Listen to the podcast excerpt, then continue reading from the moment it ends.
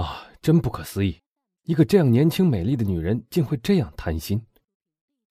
她倒也不是为了她自己，而是为了她的儿子。你认为那是一种罪恶，但从母爱角度看，这还是一种美德呢。可你不能妥协一下，分一部分你的财产给他的儿子吗？我怎么能提出这样一项建议呢？特别是对一个总自认为对金钱毫无兴趣的女人。瓦朗蒂娜，我从来把我们的爱当做一个神圣的东西，所以我拿恭敬的幕布把它包裹起来，藏在我灵魂的最深处。没有哪一个人知道它的存在，甚至我的妹妹也不知道。瓦朗蒂娜，你准不准许我向一个朋友透露我对你的爱，跟他结一个莫逆之交？瓦朗蒂娜吃了一惊。一个朋友，马西米兰，这个朋友是谁？我有点担心。听我说，瓦朗蒂娜。你有没有在那个人身上感受到过一种强烈的同情心？虽然只是第一次见到他，你却感觉好像已经和他相识很久。你会在心里不断的问：到底以前是在什么时候和什么地方和他结识的？而虽然再也想不起那时间和地点，但你却依然相信以前肯定有过这么一次经历。而这种同情心，只不过是一种旧事重现心头而已。是这样。嗯。当我第一次看到那个怪人的时候，我心里的感觉正是那样。怪人，你说，是的。那么你认识他挺长时间了吧？不过有八九天吧。你难道竟把一个才认识了八九天的人当做你的朋友吗？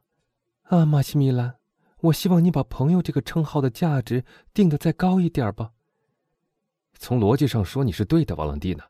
但不论你说什么，我绝不能拒绝这种本能而来的情感。我相信我未来的一切幸福一定和这个人有联系。有时候，他那一对洞察一切的眼睛似乎已预见到了一切，而他那双有力的手好像在驱动所有一切的实现。那么，他肯定是一位预言家了。瓦朗蒂娜微笑着说：“一点不错。”马西米兰说。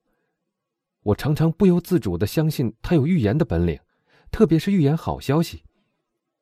啊，瓦朗蒂娜带着一种忧伤的口气说：“让我见见这个人好吗，马西米兰？他大概可以告诉我，到底能不能获得我所需要的爱，来补偿我经受的那么多痛苦。我可怜的姑娘，你已经认识他了。我认识他。是的。”救你的后母和他儿子的性命的就是他。基督山伯爵，正是他。啊！瓦朗蒂娜喊道：“他是威尔夫夫人的好朋友，绝不可能再做我的朋友了。”威尔夫夫人的朋友，绝不可能！我想你一定弄错了。不，我一点没有弄错，因为我可以向你保证，他干预我们家务的威力简直大得无边。我的后母谄媚他。把它看成一部集人类所有智慧于一身的百科全书。我的父亲敬佩他，说他以前从没听见有人以这样雄辩的论调表达过如此崇高的人生观。爱德华崇拜他，他虽然怕伯爵那一双乌溜溜的大眼睛，但只要伯爵一到，他马上会跑上去迎接他，掰开他的手，在那两只手里，他肯定能找到一件好玩的礼物。基督山先生对我们家里的每一个人，好像都有一种神秘的、几乎不可抗拒的控制力。如果真是如此，我亲爱的瓦朗蒂娜，那么你一定也感觉到了，或者用不了多久就会感觉到他的出现的好处。他在意大利遇到阿尔贝马尔塞夫，他把他从强盗那里解救了出来。他去见腾格拉尔夫人，送了他一件高贵的礼物。你的后母和他的儿子经过他的门前，他的黑奴救了他们的性命。这个人显然拥有控制力，我从来没见过其他人能像他这样把朴实和华丽调和的这样和谐。他的笑是如此甜蜜，在他向我微笑的时候，我想象不出他的笑对其他人是苦涩的。啊，瓦朗蒂娜，告诉我，他有没有那么对你笑过？如果有的话，放心吧，你就要快乐了。我，青年女郎说：“他连瞟都不瞟我一眼呢。正相反，如果我偶尔碰见他，他好像倒要故意避开我。啊，他并不宽宏大量，他也没有你所说的那种非凡的智慧，因为，如果他有的话，他就会看出我的不幸；如果他真宽宏大量的话，看到我这么忧闷和孤独，他就会使用他的力量来帮助我幸福。再者，如果像你所说的，他像太阳一样，他就会拿一缕赋予生命的光芒来温暖我的心。你说他爱你，马西米兰，你怎么了解他的动机？人们对像你这么一位挂着一把长长的指挥刀、蓄着一脸威猛小胡子的军官总是很尊敬的，但认为欺负我这样一个只会哭泣可怜的姑娘是没什么了不起的。啊，瓦朗蒂娜，我肯定你弄错了。如果不如此的话，如果他对我使用外交手腕，就是说，如果他是那种为了最终可以获得支配权力而先是用各种手段来取得全家每一个成员的外交家的话，他就会，哪怕一次也好，赐给我那种你绝口称颂的微笑。可是不，他看出我很不快乐，他知道我对他毫无用处，所以他一点都不注意我。谁知道呢？也许为了要讨好维尔福夫人和我的父亲，他都可以尽可能的迫害我。他不应该这样不把我放到眼里，这是不公平的，毫无理由的。啊，原谅我。瓦朗蒂娜说，他注意到了他的话在马西米兰心里产生的影响。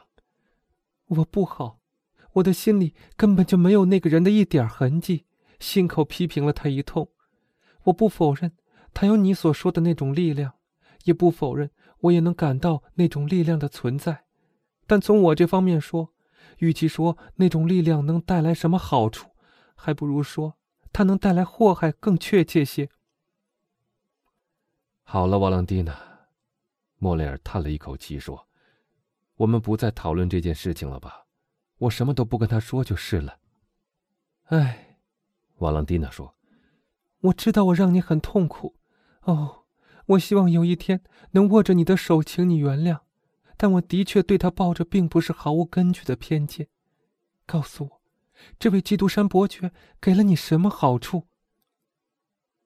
我得说，你这个问题很叫我为难，瓦朗蒂娜，因为我说不出伯爵给过我什么明显的好处。可是，就像我已经跟你说过的，我对他有一种油然生发的爱，这种爱的来源我没法向你解释。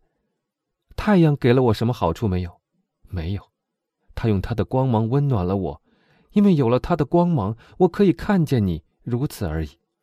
再譬如，某种花的香味给了我什么好处没有？没有，它的香味令我的嗅觉感到舒适。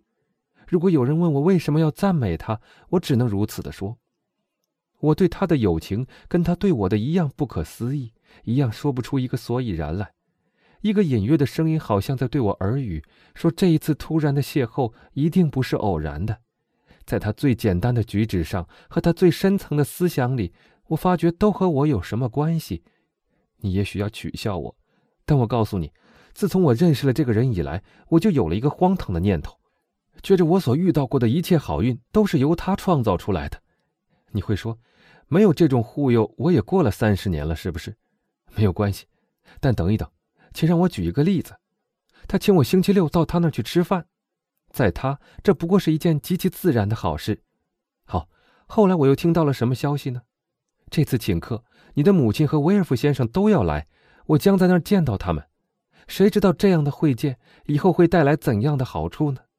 这种事情表面上看最简单不过，但我却从中看出一些惊人的意义，从中得到了一种奇怪的信心。我对我自己说。这位奇人表面上好像是为了大家，而实际上是有意为我做的安排，让我有机会会一会维尔夫先生夫妇的。我也承认，有时候我都想从他的眼睛里去探究，他到底是否已经猜透了我们的秘密恋爱。我的好朋友，瓦朗蒂娜说：“要是我老是听你这样没头没脑的说话，我真的要为你的理性担心，把你看作一个幻想家了。”这一次会面，除了纯属巧合之外，你真不能看出什么别的意义来吗？请稍微想一想。我的父亲从来不出门，他几次都想谢绝这个邀请。维尔夫夫人却正相反，他特别想去看看这位奇怪富翁家里的情形，费了好大的劲儿在说服我的父亲陪他一起去。不不，我前面说的话并没有错，马西米兰。除了你和我那个略强于僵尸一点的祖父以外，我在这个世界上再没有人可求助了。从逻辑上讲，我知道你是对的，马西米兰说。你那甜蜜的话音，平常对我是那么有魅力，但今天却没有说服我。可你的话也没有说服我，瓦朗蒂娜说。我必须说，如果你不能给我更有说服力的证据，我还有一个证据。马西米兰迟迟疑疑地说：“但是，的确，瓦朗蒂娜，我自己也不得不承认，他比第一个理由更要荒唐。”那就糟了，瓦朗蒂娜微笑着说。我对于这件事还没有断定，十年的军旅生活教给我相信，有时我的想法要靠突如其来的灵感所决定，因为那种种神秘的冲动好几次救了我的命，它使我往右或往左躲开那致命的枪弹，因而就从我的身边擦身而过。亲爱的马西米兰，你为什么不把你的死里逃生归功于我的祈祷呢？当你不在的时候，我就不再为我自己祈祷了。只是一个劲儿的为你祈求平安。是的，自从你认识了我以后，确实如此。莫里尔微笑着说：“但那可不能适用于我们还没有认识的时候呀，瓦朗蒂娜。你这个人真叫人恼火，一点都不肯相信我的话。不过，我还是听听你自己都认为是荒唐的第二个证据吧。嗯，从这个缺口往那边看，你就可以看到那匹我骑到这儿来的新买的骏马。”啊，这匹马真健壮啊！瓦朗蒂娜喊道：“你干嘛不把它牵到门边来呢？我可以和它说说话，它会明白我的。”你看，它是一匹非常名贵的牲口。”马西米兰说。“嗯，你知道我的手头并不宽裕，而且素有理智人之称。我到一个马贩子那儿去，看到了这匹漂亮的马，我给它起好名字叫米迪亚。我问要什么价钱，他们说要四千五百法郎。”所以我就只好打消这个心思了，这你可以想象得到。但我得说，我走开的时候心里很沉重，因为那匹马十分友好的望着我，用他的头在我的身上磨来蹭去，而且当我骑在他身上的时候，他又用最讨好的姿态一个接一个的腾跃。当天晚上，几个朋友来看我，夏多勒诺先生、德布雷先生，还有五六个你连名字都没有听说过的绅士，他们提议打牌。我是从来不玩牌的，因为我既没有多少钱可输，也穷不到想去赢别人的钱来花。但他们是在我的家里，你知道，所以总好叫人去拿牌，一点办法都没有。就在他们在桌子旁边坐下来的时候，基督山先生到了，他也在他们中间坐了一个位子。大家于是玩起来，结果我赢了。说来真有点不好意思，我竟然赢了五千法郎。到午夜我们才分手。我耐住心头的喜悦，就跳上一辆轻便马车，快马加鞭驶到马贩子那儿。我兴奋的一个劲儿拉门铃，来开门的那个人一定以为我是个疯子，因为我不由分说冲到马厩里。米迪亚正站在马槽前吃草，我马上把鞍子和佩勒套上去，而他也极其温顺的由我摆布。于是把四千五百法郎放到那莫名其妙的马贩子手里，我就驰向香榭丽舍大道。要在那儿跑一夜马，以了却我的心愿。当我骑马走过伯爵门前的时候，我看到有一个窗口里还透着灯光，而且我好像看到了他的影子在窗帘后面闪动。哦，瓦朗蒂娜，我一点不含糊的相信，他知道我想得到这匹马，他故意输钱给我，好让我去买他的。我亲爱的马西米兰，你真的太喜欢幻想了，你不会爱我很长久的。一个生活在这种诗情画意和幻想世界中的男子，对于我们这种平淡无奇的往来，一定觉得刺激太少了。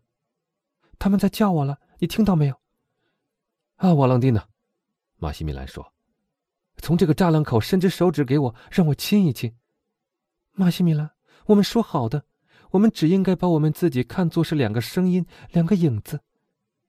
随你便吧，瓦朗蒂娜。如果我让你如愿以偿，你高兴吗？哦，当然了。瓦朗蒂娜走到门沿上，不但把他的一个手指，而且把他的整只手都从缺口伸过去。